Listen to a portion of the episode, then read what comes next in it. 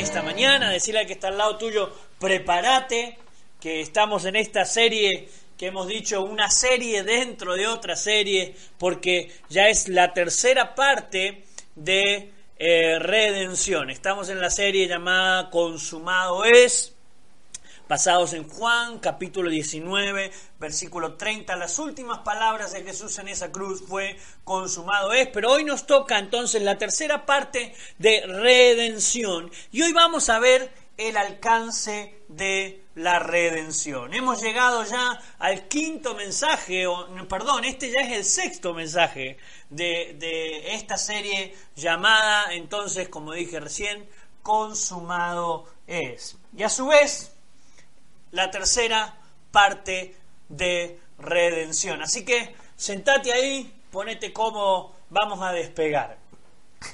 en esta mañana vamos a alabar el nombre del Señor a través del mensaje también, ¿no? Ya vimos los aspectos fundamentales que contiene entonces la frase consumado es y todo lo que implica en tanto al cumplimiento de la promesa de la salvación. Lo que estamos viendo es cómo se ha cumplido la palabra del Señor en este proceso de la cruz de Cristo en medio nuestro. Cuando Jesús llegó a la cruz del Calvario, comenzaron a cumplirse promesas que el mundo del Antiguo Testamento estaba expectante. Hasta Malaquías usted va a encontrar a todo el mundo expectante, esperando a ver qué iba a pasar. Y aún en todo el Nuevo Testamento, usted va a, encontrar a todo el mundo expectante, esperando qué va a pasar. Jesús vivió en el antiguo pacto, porque el nuevo pacto comienza luego de que el Señor Jesús estaba en esa cruz y dice,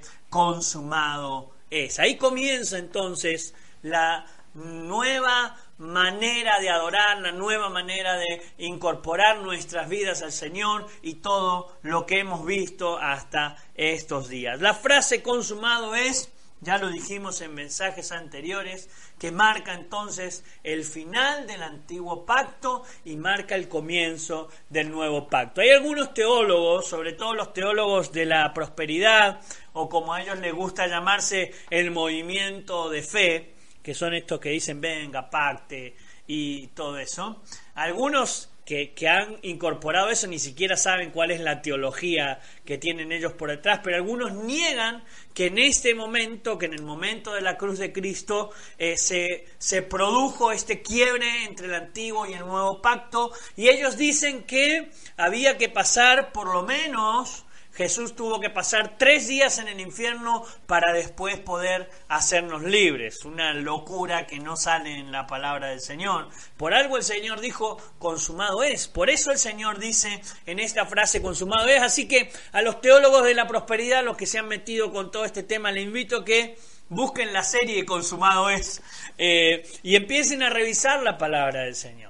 Porque en este momento, cuando el Señor dice se ha cumplido o consumado es, o a partir de ahora está diciendo todo lo que venían esperando, entonces ya se ha cumplido, ya está todo listo. Toda esta teología de la prosperidad no es lo que me toca hablar hoy, no es lo que voy a hablar hoy, pero sépanlo que está sacado de una teología ocultista y algún día vamos a hablar sobre esto donde marcan ellos, mire, usted agarra uno de estos libros ocultistas, dicen exactamente la misma frase que dicen los teólogos de la prosperidad, pero la única diferencia que hay es que le agregan algunos versículos bíblicos, pero son las mismas frases. Ya vamos a encarar algún día como siempre les digo, ya vamos a hablar de, ya vamos a hablar de esto, los tiempos no nos dejan por ahí mucho, a no ser que hagamos cultos todos los días y hablamos todos los días de un tema distinto. Toda esta teología entonces niega la cruz de Cristo, aunque tenga versículos bíblicos de por medio, todo esto niega la cruz del Señor. Así que si usted está involucrado en esto, ¿no? Le invito a que vuelva al Señor, le invito a que pueda decirle al Señor, Señor, perdóname, porque realmente no sabía que esto era así. Así que póngase en oración al Señor. Hoy, como dije, nos toca entonces hablar, sí, de este tema que es la redención. Ya el número 3. Si usted quiere comunicarse con nosotros, ahí tiene el mail, se alaba, y cuando pasemos enseguida los textos también sale un teléfono para que puedan enviar WhatsApp y puedan hacernos comentarios, hacernos preguntas, vamos a responder, podemos mandarle algún material para que usted aprenda más de la palabra del Señor, todo el ministerio em, resplandece ha preparado algunas cosas, eh, tenemos material, si usted es un nuevo creyente, también podemos mandarles. Entonces, ya dijimos quién es el autor de la redención, ya dijimos quién es el canal, cuál fue el precio, el depositario, la seguridad, la operación y el alcance de la redención. Ya dijimos sobre el alcance de la redención, aunque el mensaje de hoy se llama el alcance de la redención. ¿Sí? El alcance de la redención. ¿Por qué? Porque vamos a ver también otros aspectos. Dijimos que el alcance de la redención es para todos, absolutamente para todos, ¿sí? Pero hoy vamos a ver el alcance de la redención desde otras perspectivas también. Por ejemplo, nos vamos a hacer esta preciosa pregunta que tenemos que hacernos, ¿de qué somos redimidos? Y vamos a tratar voy a tratar de llevarles a ustedes esta redención al mundo espiritual. ¿Cuál es el alcance que tiene esta redención? ¿De qué somos nosotros redimidos? Preguntarle que está al lado tuyo y decirle, ¿de qué somos nosotros redimidos? Ahí está, muy bien, Poli, muy bien. ¿De qué somos nosotros redimidos? Vamos a ver en esta mañana también. Así que póngase ahí a estudiar la palabra del Señor, busque una Biblia, téngala cerca porque vamos a compartir esto también. Amén. Entonces, este último punto entonces dijimos es para todos aquellos, pero ¿de qué somos nosotros redimidos? Y creo que este primer punto me va a llevar eh, casi todo el mensaje, no, todo el mensaje. El primer punto que le voy a dar de esta serie que se llama Consumado es, pero de esta miniserie dentro de esta serie que se llama... es como un, es un lío, ¿no? Eh, em, es como eh, estar este, predicando dos mensajes, pero es el mismo, es redención, ¿no? Esta serie redención dentro de la serie Consumado es. Nos va a llevar algunos otros mensajes más los domingos, pero este punto, puntualmente el punto que voy a hablar hoy, nos va a llevar todo este mensaje. Simplemente el alcance de la redención, el primer punto de como seis o siete que tengo para este alcance de la redención, por lo menos hoy este primer punto nos va a llevar todo el mensaje. Agarre un papel y un lápiz porque va a aprender algunas cosas en esta mañana de la palabra del Señor. Entonces, la redención, ¿qué causa la redención en nuestras vidas? Para los que nos ven por primera vez y ven que yo miro mucho al costado, tengo acá al costado mío todo lo que usted ve que sale en la pantalla, ¿sí? Entonces, como no quiero hacer lío, tengo que estar mirando al costado. Ya tenemos algunos preparándolos para que puedan manejar este programa de transmisión. Pero mire, ahí viene el primer punto de la redención. La redención nos ha librado de la ley. La redención nos ha librado de la ley. Gálatas capítulo 3 versículo 13. Y vamos a hablar puntualmente de esto, que el Señor nos ha librado de esta ley. Dice Gálatas capítulo 3, versículo 13, Cristo nos redimió de la maldición de la ley. Más claro imposible, ¿no? No, estoy usando la Reina Valera porque después vienen que la NBI, que no sé qué, que la Dios habla hoy no sé cuánto. Entonces vamos a usar Reina y Valera, que es la que eh, más antigüedad tiene, ¿sí? La Biblia de las Américas también búsquelo. Después usted la busca en todas las versiones que usted quiera, ¿sí? Pero Voy a usar Reina Valera para que no digan que estoy usando las nuevas versiones que sacan versículos bíblicos, algunas de ellas realmente son complicadas. Cristo nos redimió de la maldición de la ley, hecho por nosotros maldición, porque está escrito, maldito todo aquel que es colgado en un madero. ¿Sí? Ese, esa era una, una regla que tenía eh, el judío. Era maldito el que estaba colgado en un madero, por eso los crucificaban, ¿no? Pero más allá de eso, quiero rescatar esta frase.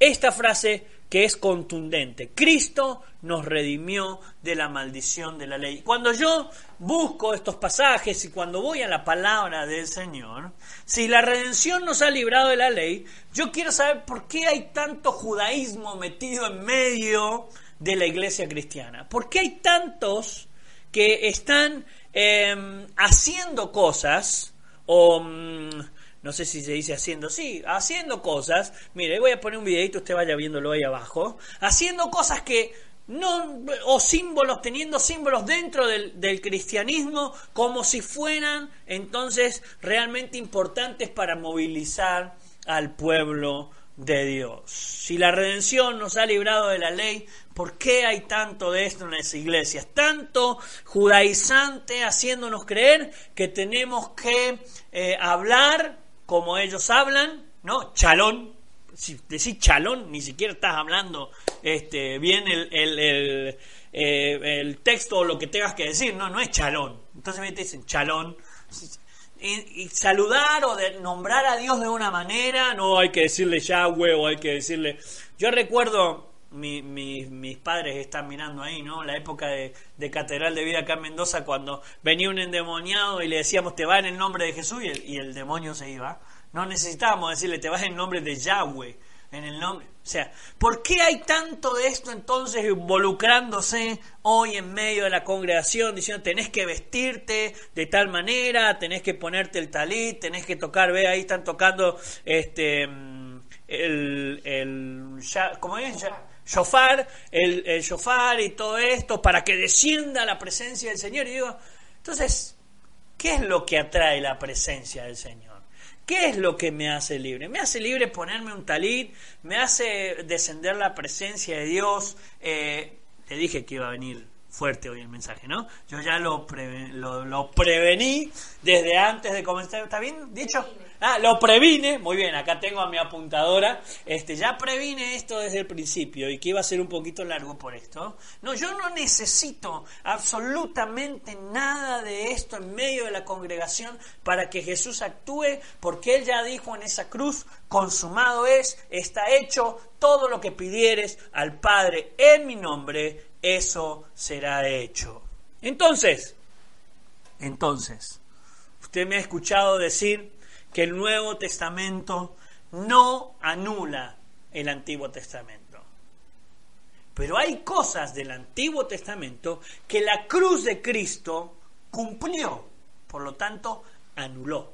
¿Sí? Lo vamos a ver con la palabra del Señor, para que usted no se confunda y no esté metiéndose con todas estas cosas. Y los de la IBC, que saben que no hacemos ninguna de estas cosas, van a aprender también el por qué. Porque vienen otros y le dicen, no, pero ustedes no tienen al apóstol, ustedes no tienen a tal persona, le falta de la presencia del Señor, no tienen al Espíritu porque no tocamos un cuerno. Sí, bueno, vamos a aprender entonces algunas cosas. La redención que, que esperaban que a nosotros se nos ha manifestado en todo el Antiguo Testamento, llegó cuando la cruz de Cristo, cuando en esa cruz Cristo dijo, consumado es. El movimiento eh, judaico, judaizante, eh, nace como una iniciativa de un grupo de judíos que ellos encuentran a Jesús y dicen, vamos a llevar a aquellos judíos que no conocen al Señor a la cruz de Cristo y toman una decisión. El movimiento se llama Judíos para Jesús.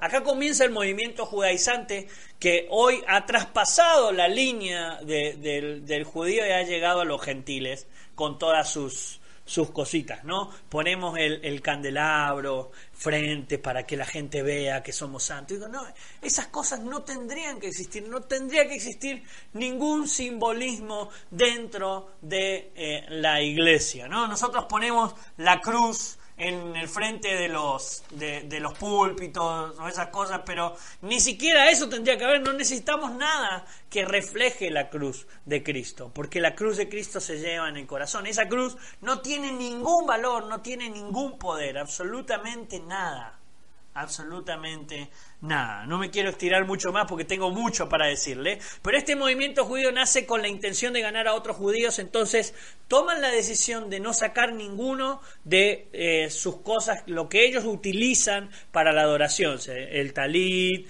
eh, tener la lámpara encendida y todas estas cuestiones que ellos vieron ahí recién en el videíto que les pasé, les vuelvo a poner ahí abajo si ustedes quieren, para que más o menos sepan de qué estoy hablando. Entonces, como querían llegar a sus paisanos, deciden dejar todas estas cosas, pero el problema nace cuando esto trascendió ya al judaísmo y se ha metido en el mundo gentil. Y hay algunos, miren hermanos, hay algunos que hasta se cambian el nombre porque quieren ser más espirituales. Entonces se llamaban Pedro, pero no, dígame David, porque David es más espiritual. Es tremendo el movimiento judaizante. No, no, no digas Jesús, tenés que decir Yahweh, tenés que decir palabras que realmente no hacen la diferencia al mundo espiritual. Pablo, el apóstol, yo voy a decir una frase que no es mía, es del apóstol Pablo, después usted la va a buscar en Tito capítulo 1, versículo 5 al 16. Pablo, el apóstol, dice que todas estas son fábulas judaizantes. Todo esto es fábula de los judíos porque nosotros no necesitamos, luego de la cruz de Cristo, absolutamente ninguna de estas cosas para que el Espíritu descienda. Usted va a ir a uno de ellos y le va a decir, no, pero cuando tocaron la trompetita, el sofá, yo sentí la presencia del Señor. Sí, han movilizado tus sentimientos, pero aunque yo no lo sienta, la presencia de Dios ya me ha dado redención en Cristo Jesús. No necesito absolutamente ninguna de estas cosas para poder tener, ver o sentir la presencia de Dios. ¿Qué cosa proponen entonces estos a los que se llaman judaizantes según la palabra del Señor? Algunas cosas como, lo primero que proponen los los judaizantes es la dieta judía. Usted tiene que dejar de comer ciertas cosas porque la palabra de Dios en el Antiguo Testamento dice ciertas cosas. Vuelvo a decir, el Nuevo Testamento no anula el Antiguo Testamento, sí anula ciertos ritos y cosas del Antiguo Testamento porque Jesús cumplió todo eso en la cruz, porque Pablo dice es figura y sombra de lo que está por venir. Déjeme tomar un vaso de agua. No es como la universal que si tomo el vaso de agua. No, no, nada que ver. ¿eh? Eso tampoco tiene nada, nada, nada que ver. Pero la dieta judía. Miren lo que dice Marcos capítulo 7, versículo 14. Ellos dicen que lo hacen como si estuvieran haciendo una dieta judía porque lo dice la palabra de Dios, pero sin embargo, las dietas que proponen y las maneras que tienen de eh, eh, participar de estos rituales no están ni siquiera en la Torah, sino que están en los escritos rabínicos. Esto no está en la Torah. Y resulta que entonces la dieta que proponen son del Talmud, que el Talmud son escritos que nacen después por el siglo IV, siglo IV después de Cristo, imagínense empiezan algunos judíos a escribir los Talmud y ellos quieren poner un cerco al pecado. Entonces dices, si hasta acá es pecado, nosotros ni siquiera tendríamos que llegar al límite, tenemos que llegar mucho más allá. Así que los que creen que están dejando de comer ciertas cosas porque los hacen más santos, están, están dejando de comer algo por lo que el judío que no conoce al Señor y que, le ha, y que no sabe que el Señor le ha hecho libre de todo eso, están haciendo por lo que algunos rabinos dijeron.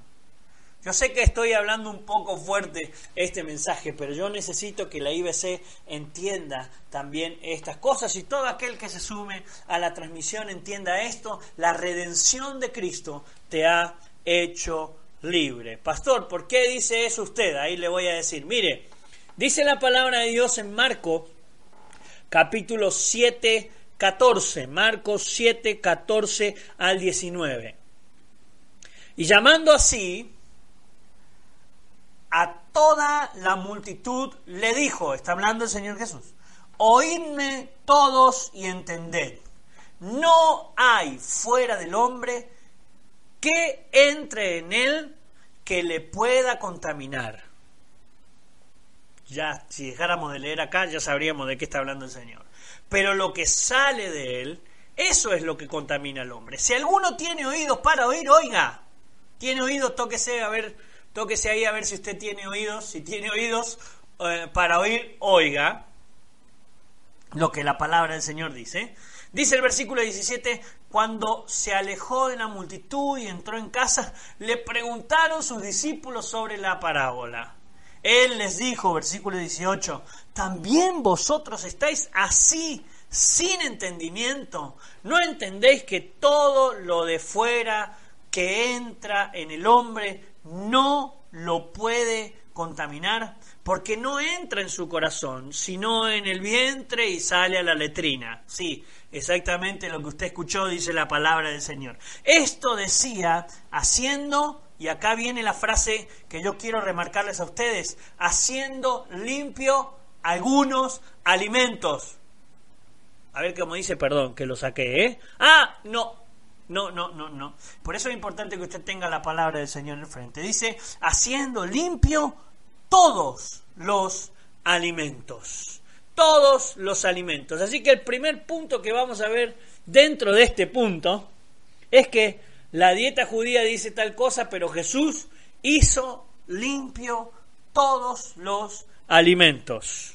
Absolutamente todos. Después, si hay alguien que está frente a usted y, le hace mal tomar una copa de vino, como lo hemos dicho en las reuniones de hombres o en algunas reuniones donde hemos tenido comida, digo, yo no voy a tomar ese vaso de vino frente a aquel que está saliendo de eh, un alcoholismo extremo y ni siquiera puede oler. Si le hace mal yo no lo como delante de él, pero no es que es impuro absolutamente ningún alimento, porque la palabra del Señor dice que Jesús hizo limpio todos los alimentos, haciendo limpio Jesús todos los alimentos. Por lo tanto, nada te hace más especial o más santo porque hayas dejado de comerlo. Nada, absolutamente nada. ¿Se acuerdan? Si no, revisen los mensajes anteriores. ¿Qué trae la expiación a nuestra vida? Es el cumplimiento de la palabra del Señor en nosotros y es este consumado es. Si nosotros le estamos dando poder al comer, estamos negando la cruz de Cristo.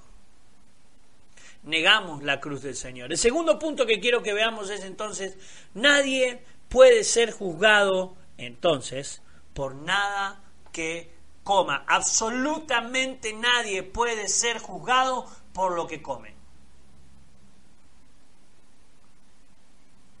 Nadie. Absolutamente nadie. Mire lo que dice Colosenses capítulo 2, versículo 16 y 17. Si usted quiere buscarlo en su Biblia, búsquelo para que vea que yo no he cambiado ninguna palabra acá en la transmisión. Por tanto, nadie os juzgue en comida o en bebida o en cuanto a días de fiesta, y ahora vamos a ir a ese punto, luna nueva o días de reposo. Todo lo cual es sombra. ¿Está escuchando eso? No quiero meter a Platón, ¿no? Pero me hace acordar a la, a la caverna de Platón, ¿no? Si a qué veían ¿no? ¿Qué eran esas sombras hasta que uno sale y ve lo que realmente pasa? Bueno, eso hizo Jesús en la cruz del Calvario. Ahora voy a meterme en lío porque puse a Platón en todo esto. Pero más allá de eso, digo una figura para que quizás los que no conocen la palabra del Señor se puedan hacer una idea de lo que está hablando también el apóstol Pablo. Dice, es figura y sombra. Es simplemente una sombra no lo podíamos dilucidar hasta que vino Cristo, hizo limpio todos los alimentos y nos hizo limpios de un montón de cosas que en este pasaje dice. Entonces, todo lo cual es sombra de lo que ha de venir, pero el cuerpo es de Cristo. Nadie os prive de vuestro premio, afectando humildad y culto a los ángeles. Miren qué humilde soy, qué santo soy por lo que hago. No hay nada mayor en esto. Nada te hace mayor en esto. Entremetiéndose en lo que no ha visto, vanamente hinchado por su propia carnalidad. Todo es vanidad. Miren mi, mi miren este, mi talit, yo tengo la unción a partir de ahora, vengan a mí, porque si ustedes tocan el talit van a ser sanos. No. Eso responde a la fe instantánea. Lo hablábamos ayer con Poli acá también, ¿no? Y decíamos, eso responde a la fe instantánea de la mujer que fue y tocó el borde del manto del Señor. Y no es porque usted vaya ahora y toque un manto que tenga cualquier otro, va a ser sano. No tiene que tocar absolutamente nada, tiene que ir a la cruz de Cristo para ser sano, para ser salvo. Eh, ¿Por dónde me quedé? Versículo 19, y no haciéndose de la cabeza en virtud de quien todo el cuerpo, eh, nutriéndose y uniéndose por las coyunturas, ligamentos crece con el crecimiento que da Dios. Sumate a Cristo, apegate a Cristo, apegate a esta redención. No necesitas ningún símbolo para que Dios toque tu vida y toque tu corazón. Absolutamente nada. Entonces los dos puntos de la dieta judía es Jesús hizo limpio todos los alimentos y nadie puede ser juzgado por lo que come. Punto final. Ya tiene entonces usted cómo remarcar estas cosas. Amén. Vamos a ir entonces al otro punto que tenemos con todo este movimiento judaizante. El punto número B, dentro de, recuerden que estamos hablando que la redención nos ha librado de la ley, ¿no? Los judaizantes proponen otra vez volver a cosas de la ley y a cosas que no están en la palabra de Dios. Las fiestas las fiestas, cómo nosotros entonces participamos de estas fiestas. Cuando nosotros adoramos al Señor en, diciembre, viene otro y dice, no, pero el Jesús no nació en diciembre, ustedes tendrían que hacer tal o cual cosa. El mundo, ya voy a aclarar esto también, pero el mundo celebra a Jesús ese día. Vamos nosotros con el mensaje, si sabés quién es Jesús, este es Jesús. Eh, en la época de, la resurrección de Cristo, de las Pascuas, esto es Pascua, Pascua es Jesús.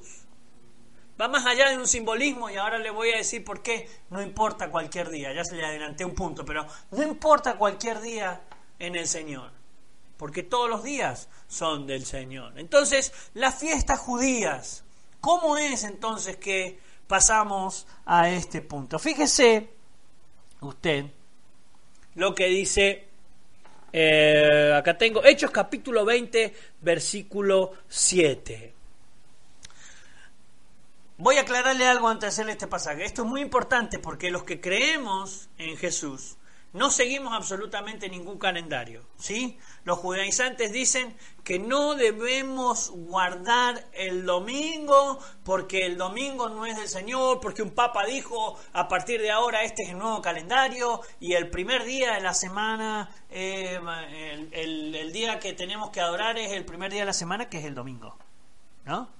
Porque el domingo resucitó el Señor y porque todo esto. Entonces dice, no, guarden el sábado. Yo he tenido compañeros de trabajo que no iban a trabajar el sábado, evangélicos, pentecostales, y qué sé yo. me salió muy cordón. Quisio. ¿No?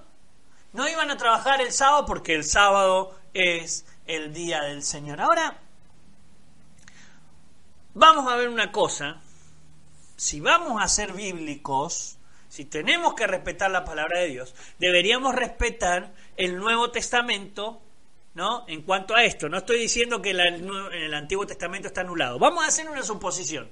Si vamos a respetar una de las dos cosas, yo tengo que respetar cuándo se juntaba la iglesia cristiana eh, luego de la muerte del Señor. ¿Y qué día era el día que ellos se juntaban? Porque nosotros estamos en el nuevo pacto. Supongamos, como dice este grupo, que somos bíblicos, entonces debo preguntarme, ¿qué día se reunía la iglesia para celebrar el nombre del Señor? El último día de la semana para el judío y el cual guardaba era el sábado y el primer día de la semana era domingo, ¿verdad? Vamos a este pasaje, Hechos capítulo 20, versículo 7. Anotate esto, ¿eh? Anotate esto porque es irrefutable. El primer día de la semana, para el último día de la semana, sábado, ¿sí? El día que guardaba el judío. Fíjate. El primer día de la semana, domingo, reunidos los discípulos para partir el pan. Esto quiere decir, tenían culto los domingos.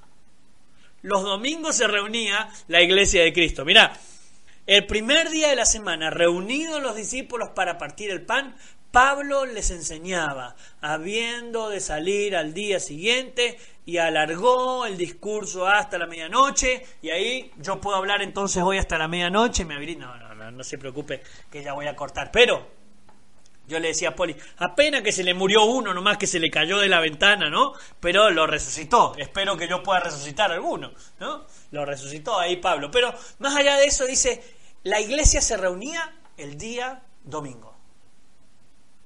El día en que celebraban al Señor era el día domingo. ¿Quién te hizo creer que un sábado es mejor que un domingo?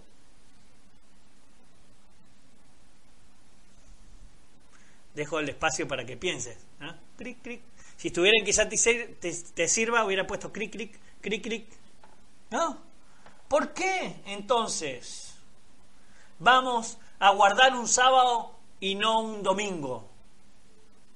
Hermanos adventistas, vayan a la palabra del Señor. La iglesia se reunía el primer día de la semana, la iglesia se reunía en domingo. Quiero decirle que conozco muy buenos predicadores adventistas, muy, pero muy buenos, muy, muy buenos. Pero hay algunas cosas que van a tener que rever en la palabra del Señor. Entonces, el último día del calendario judío era el sábado, la iglesia se reunía el primer día de la semana. Iglesia, que no te vengan a decir que, que estás errando al blanco porque te estás reuniendo el domingo. Hmm. Entonces, creo que acá tengo el punto para que usted lo vea bien claro. Vamos a poner este punto, déjeme que lo busque, porque usted sabe que esto se me pone un poco complicado a veces. Acá está. Entonces, punto número uno de este segundo punto. Cultos los domingos. Ya está, San, se acabó. Si vamos a ser bíblicos, hagamos culto los domingos, que el Nuevo Testamento dice que la iglesia se reunía el domingo. Ya no hay más discusión en esto. Pastor, por un solo pasaje, ¿usted va a decir que se reunía el domingo? Hay un solo pasaje que habla sobre el rapto y toda la iglesia cree en el rapto. Pero más allá de eso, yo le voy a buscar otro pasaje más. Primera de Corintios capítulo 16, versículo 1 y 2. Y esto también vamos a atacar a todo el mundo con la palabra. La, palabra del Señor se defiende sola. Yo no estoy defendiendo absolutamente nada. ¿eh? Fíjese lo que dice 1 Corintios capítulo 16, versículo 1 y 2. La ofrenda para los santos. Para aquellos que dicen que no se levanta la ofrenda, el Nuevo Testamento y la iglesia primitiva levantaba la ofrenda. No voy a hablar de eso, usted sabe que yo no soy de esto de la prosperidad, que si usted ofrenda, que si usted no ofrenda. No, no. Pero las ofrendas en el Nuevo Testamento siguen existiendo, ¿eh? Vamos, eso es para los no judaizantes que dicen que no se levanta la ofrenda. Bien, en cuanto a la ofrenda para los santos, haced vosotros también de la manera que ordené en las iglesias de Galacia. Cada primer día de la semana, cada uno de vosotros ponga aparte según haya prosperado, guardándolo para que cuando yo llegue no se recojan las ofrendas, porque estas estaban hablando de ofrendas misioneras puntualmente. Ahora fíjate esto, ¿qué día? El primer día de la semana. No es que hacían culto de reuniones los sábados y después el domingo iban a buscar la ofrenda. No, eran cuando se reunían. La iglesia primitiva se reunía el primer día de la semana. te dejo el espacio otra vez para que, para que pienses esto. Ahora mira esto. Se levantan ofrendas en domingo. Gracias a los hermanos que ofrendan eh, fielmente a la congregación. ¿no? En este tiempo de, de crisis hemos visto una fidelidad tremenda aparte de los hermanos. Gloria a Dios por eso. Pero eso te hace bien a vos y te bendice a vos, no me bendice a mí como ofrendante porque reconozco que Él es mayor en mí. Por lo tanto, entonces, la iglesia se reunía el domingo. La iglesia levantaba sus ofrendas el día domingo. ¿Estás aprendiendo algo de la palabra del Señor? La palabra del Señor se defiende sola contra estos judaizantes que se meten y quieren volvernos a la ley cuando la redención nos ha librado de la ley. No te olvides que este es el punto de este mensaje. No es que yo quiera atacar en este mensaje a los judaizantes, no, no, no. Yo simplemente digo lo que la palabra del Señor dice. Y la palabra del Señor dice que yo no necesito ninguna de estas cosas para que la presencia del Señor descienda. Absolutamente nada, porque Él me ha hecho libre de todos estos actos que en el Antiguo Testamento eran necesarios. Absolutamente nada de esto necesito. No necesito tener el arca del pacto, como acá lo ven en el video, no necesito tener un arca del pacto. Ustedes saben, a mí me encanta, yo he estudiado, eh, ah, me he perdido, espérenme que no me ven, acá estoy.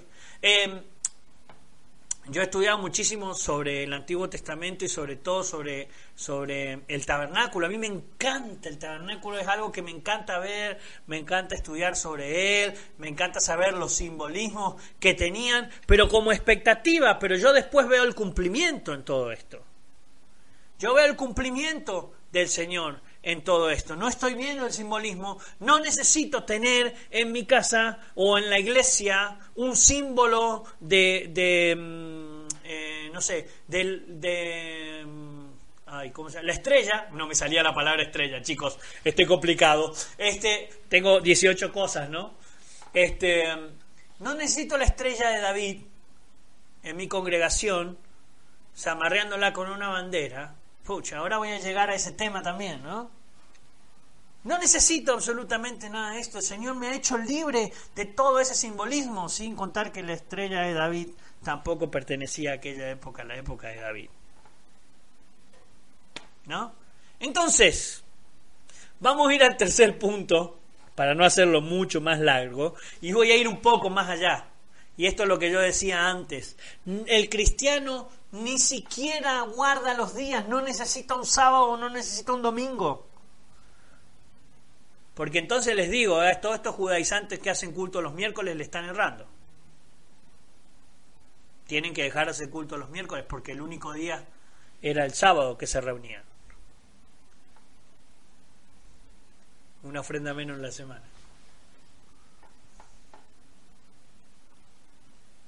El cristiano no guarda los días. Yo ni estoy viendo los comentarios, no quiero ver los comentarios en el Facebook. El cristiano no guarda los días. Decirle que está al lado tuyo, da lo mismo un sábado que un domingo, mirá vos. Da lo mismo un sábado que un domingo reunirse para reunirse para alabar el nombre de nuestro Señor Jesús. Mire, Gálatas capítulo 4 Busque ahí, por favor, Gálatas capítulo 4, versículo 8 al 11. Búsquenlo en su Biblia para que vea que yo no cambié ninguna frase de esto. Ya el título nomás dice, exhortación contra el volver a la esclavitud. Ya el título nos marca lo que va a decir el pasaje bíblico.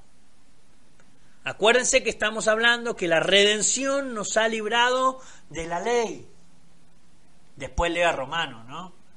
Por eso Romanos 8 dice ninguna condenación hay. La redención nos ha librado de la ley. Dice Gálatas capítulo 4, versículo 8 al 11. Ciertamente, en otro tiempo, esto es cuando no estaban en Jesús, cuando no habían conocido a Jesús, no conociendo a Dios, servíais a los que por naturaleza no son dioses, mas ahora conociendo a Dios, o más bien siendo conocidos por Dios, esta frase es tremenda, no me quiero detener mucho porque con estos pasajes podemos hacer una cantidad de mensajes, pero después repase esta frase, ahora somos conocidos por Dios. ¿Cómo es que volvéis de nuevo a los débiles y pobres rudimientos a los cuales os queréis volver a esclavizar, a las imágenes, a, tener ese simbolismo, a tener que ponerte un trapo sobre tu cabeza como el talit para poder orar. Algún día vamos a hablar bien sobre esto. Esto es simplemente, estoy hablando de que no volvamos a la ley porque es el mensaje que nos toca. Pero el cubrirse la cabeza para el varón judío era maldición. Eso se incorporó muchísimo, muchísimo tiempo después. Bueno, voy a seguir con esto. ¿Cómo es que os volviste de nuevo a los débiles y pobres rudimentos a los cuales os queréis volver a esclavizar? Versículo 10, guardáis los días guardáis los meses, los tiempos y los años. No, no, yo no abro mi negocio en sábado porque vos no sabés, Dios me bendice cuando no abro mi negocio en sábado. Yo no abro el negocio el domingo porque el domingo es del Señor y hay que ir a la iglesia. Mirá lo que estoy diciendo. ¿eh? Es buenísimo que vos agarres un día y lo guardes para el Señor. Entonces el domingo nos reunimos, yo dejo mi espacio para congregarme, porque en medio de la congregación hay alabanza al Señor y nos bendecimos unos a otros. Dejo mi negocio el día domingo para descansar, porque es bueno descansar, porque mi cuerpo es templo del Espíritu Santo y necesita descanso y me junto con la congregación y donde está el Espíritu de Dios hay libertad, porque hay dos o tres reunidos en su nombre y todo esto. Pero no guardo el domingo porque el domingo es más santo no hay poder en el día, hay poder en el reunirme en el Señor. Hay poder en la gracia de Cristo, porque la redención de Cristo para nuestras vidas fue en esa cruz cuando Él dijo, a partir de ahora, o consumado es, ninguna de estas cosas de la ley ya tienen que ser parte de tu vida la misma palabra del Señor la que lo dice. Me temo de vosotros, dice el versículo 11, que haya yo trabajado en vano con vosotros. Que no se levante Pablo, por favor, hoy. Ay, ay, ay. El problema es que el Señor resucitó y está viendo todo esto, ¿no? Pablo no, pero el Señor sí. Y Él está viendo nuestras vidas me temo de vosotros que haya trabajado en vano con vosotros. Si te han hecho creer, si te han hecho creer que un día es mejor que otro, yo quiero que hoy vengas al Señor y le digas, te pido perdón, Señor. No es mejor un sábado que un domingo, porque el día no está en el calendario. Eso es para los paganos, para los que no creen en el Señor. Ese es para el judío que sigue sin creer que el Mesías ya vino. Pero el Señor nos ha hecho libres de los días y de los años porque ahora nosotros estamos en el tiempo de Dios que es el Kairos y no el Cronos. Estamos en el tiempo perfecto de Dios. Decirle al que está al lado tuyo, decíselo a tu esposa, a tus hijos, a quien esté con vos, a tus padres, decirle, el Señor me ha hecho libre y todos los días el Señor está conmigo. Por tanto, todos los días me dedico a alabar el nombre del Señor. Vamos a ir a otro punto, vamos a ir muy rápido, así puedo terminar con esto. Llegó 40 minutitos recién, ¿eh? Mira, metí todo esto en 40 minutos. Esto es, después usted vuelva a repasar este mensaje. Ya lo vamos a subir también a YouTube, solamente el mensaje para que usted lo pueda repasar, porque es muy interesante que tome nota, que busquen la palabra del Señor y que usted piense por usted mismo y que la palabra del Señor le hable a usted. No son mis palabras, es la palabra del Señor. Hay cientos de pastores usando hoy kipá porque eso les da santidad, poniendo el talit en sus hombros. Búsquelo en YouTube y se va a dar cuenta porque eso les da cobertura espiritual, eso les hace más santos. Y la gente distraída, la que no conoce la palabra del Señor, a la que no le han enseñado la libertad verdadera de Cristo, se cree todas estas fábulas, todas estas cosas.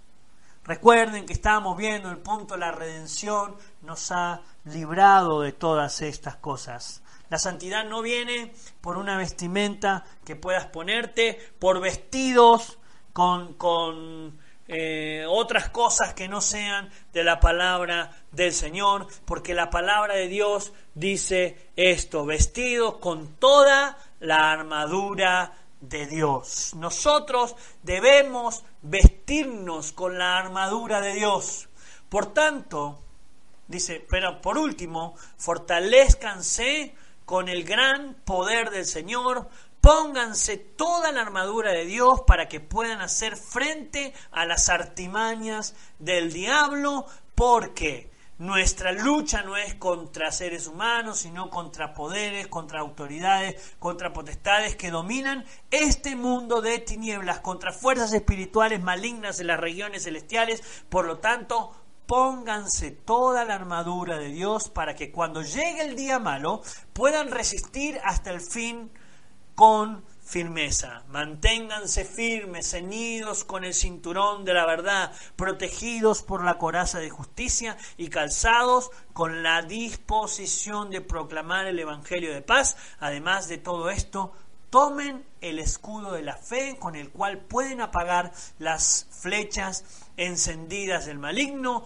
Tomen el casco de la salvación y flechas encendidas del maligno. Tomen el caso de la salvación y la espada del Espíritu, que es la palabra de Dios. Versículo 18. Oren en el Espíritu en todo momento, con peticiones y ruegos. Manténganse alerta y perseveren en oración por todos los santos. ¿Querés vestirte de algo? Vestite de la palabra del Señor. Y eso entonces te va a dar cobertura. Es la palabra del Señor la que nos da cobertura. Es el Señor Jesucristo en nuestras vidas la que trae santidad, la que trae redención.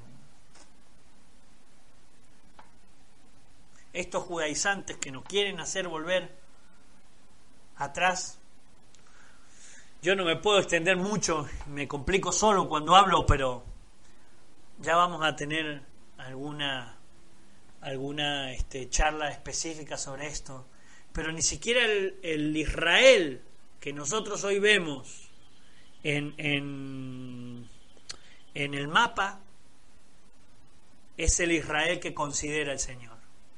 Sin duda Israel es un reloj de lo que va a pasar y vean ustedes Israel y todo eso. Pero cuando Dios le dice a Abraham, tu descendencia no la puede maldecir nadie porque el que lo maldiga será maldito y el que lo bendiga será bendito. No se está refiriendo al sionismo que hoy maneja Israel, ni siquiera a los israelitas que hoy están en Israel, se está refiriendo al Señor Jesucristo. No se está refiriendo a los hijos de los hijos de los hijos de los hijos de los hijos. Qué macana, ¿no? En lo que me estoy metiendo sacamos, ¿no? Aquel maldijo Israel y se murió, aquel... A ver, nosotros no maldecimos porque nosotros no estamos para maldecir, estamos para bendecir porque la palabra de Dios bendice, pero se está refiriendo a que la descendencia, al volver a leer ese, ese pasaje, es la descendencia, se está refiriendo al Señor Jesús. ¿Cómo lo compruebo esto en el Nuevo Testamento? Mirá lo que dice Romanos. Romanos es cómo usted y yo debemos comportarnos como creyentes. Estudia el libro de Romanos. ¿eh? Romanos capítulo 2, ya lo vamos a estudiar. Romanos capítulo 2, versículo 28 y versículo 29 dice, dice Pablo, pues no es judío el que lo es exteriormente, ni es la circuncisión la que se hace exteriormente en la carne, sino que es judío, escuche bien esto, ¿eh? el judío es para el Señor hoy en el mundo espiritual, sino que es judío el que lo es en lo interior, el que ha recibido la promesa del Mesías en su vida. En lo que, los que hemos traído la palabra de Dios a nuestra vida y los que nos hemos puesto a buscar y adorar el nombre del Señor a través de la promesa cumplida. Esto lo dice la palabra, no es lo que simplemente digo yo, sino que es judío el que lo es en lo interior y la circuncisión es la del corazón, en espíritu, no en letra, la alabanza del cual no viene de los hombres, sino viene de Dios. El Israel de Dios, hoy, en este tiempo, es la iglesia verdadera, es el que lo adora en espíritu y en verdad. Por lo tanto, este es el punto final que vas a tener que anotar. la vestimenta y los movimientos que hagas, absolutamente nada de esto te hace más santo. No te vistas con absolutamente ninguna otra cosa que no sea la palabra de Dios. Además, los movimientos que ellos hacen, escucha bien, viste que ellos se ponen en, la pared, ¿cómo se llama? Eh, el muro de los lamentos, ¿no? Y se mueven y hacen algunas cosas así. Eso se incorporó en el judaísmo en el siglo XVIII. En el siglo XVIII de lo que estamos hablando en la historia son apenas minutos, digamos, en la historia. En el siglo XVIII el judaísmo necesitaba de alguna manera incentivar a sus, a sus eh, propios paisanos, compatriotas, y empezaron a incorporar ciertas cosas como el movimiento, como algunas músicas, algunas cosas de tocar el, el sofá y todas esas cosas. Así que, amada iglesia, por eso nosotros no estamos involucrados en esto, porque creemos solamente en Cristo Jesús como único y suficiente Salvador. Por lo tanto, no hay dieta, no hay fiestas, días de guardar, no hay vestimenta y no hay movimientos que sean más santos que otros. El adagio de, de Noelia no, no, bueno, es un chiste con Noelia, no es Noelia. El adagio, todos esos movimientos, ninguna de esas cosas atraen más a la presencia del Señor. Si tu corazón está roto, está vacío, está alejado de la presencia de Dios, no hay Espíritu de Dios en tu vida.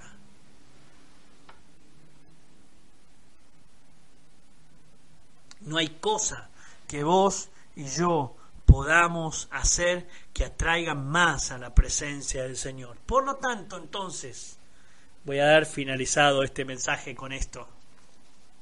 Espero que hayas aprendido algo de la palabra del Señor para que no te engañen. Mateo 24, la primera frase que Jesús le dice a todos los que estaban ahí, le dice que nadie los engañe. Eso hablamos en el Congreso Compu Mundo Impermen, encuentro con los jóvenes, ¿no? El primer el primer eh, viernes a la noche. Búsquelo también ahí en YouTube, están los tres mensajes.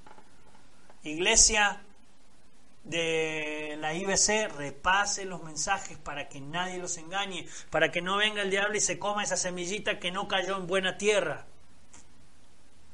Ay, ay, ay. Esto se ha empezado como a cortar, me parece. Se ha puesto complicada la cosa para, para el Internet ya a esta hora. Bueno, voy a terminar con esto. Voy a terminar entonces ya con esto. Amada iglesia, la redención nos ha librado de la ley. Gálatas capítulo 3, versículo 13. Señor, que el poder de tu Espíritu Santo, que el poder de tu presencia venga sobre la vida de la iglesia. Y si has decidido hacer rituales en vez de buscar al Señor, decirle, Señor, te pido perdón. Hoy te pido perdón, Señor, porque sé que la redención vino a través de tu sangre en esa cruz. Vino a través del cumplimiento de tu palabra en esa cruz. Señor, y no hay diablo, no hay enemigo que pueda involucrarse en la vida de aquellos que deciden no otra cosa más que adorar tu santo y bendito nombre. Si has guardado los días pensando que te hacía más santo decir, Señor, yo te voy a pedir perdón porque estoy negando tu cruz con mi actitud. Porque creo que mi actitud va a sumar poder a lo espiritual, cuando ya dijiste en esa cruz ya está hecho. todo aquel que venga a Cristo, dice tu palabra, será salvo. Señor, trae de tu presencia nuestras vidas. Declaramos juntos como iglesia y como pueblo, consumado es en nuestras vidas todo tu propósito, todo tu plan, toda tu redención, en el nombre de Jesús. Amén y amén. Gloria a Dios para siempre. ¿Dónde está el Espíritu de Dios? Hay libertad. Amén. La partecita que se cortó, después la va a ver este, en, en, en YouTube completa. Pero qué bueno es ver a la iglesia adorar el nombre del Señor. Decir al que está al lado tuyo, somos libres en Cristo. No necesitamos absolutamente nada más para ser libres. Amén.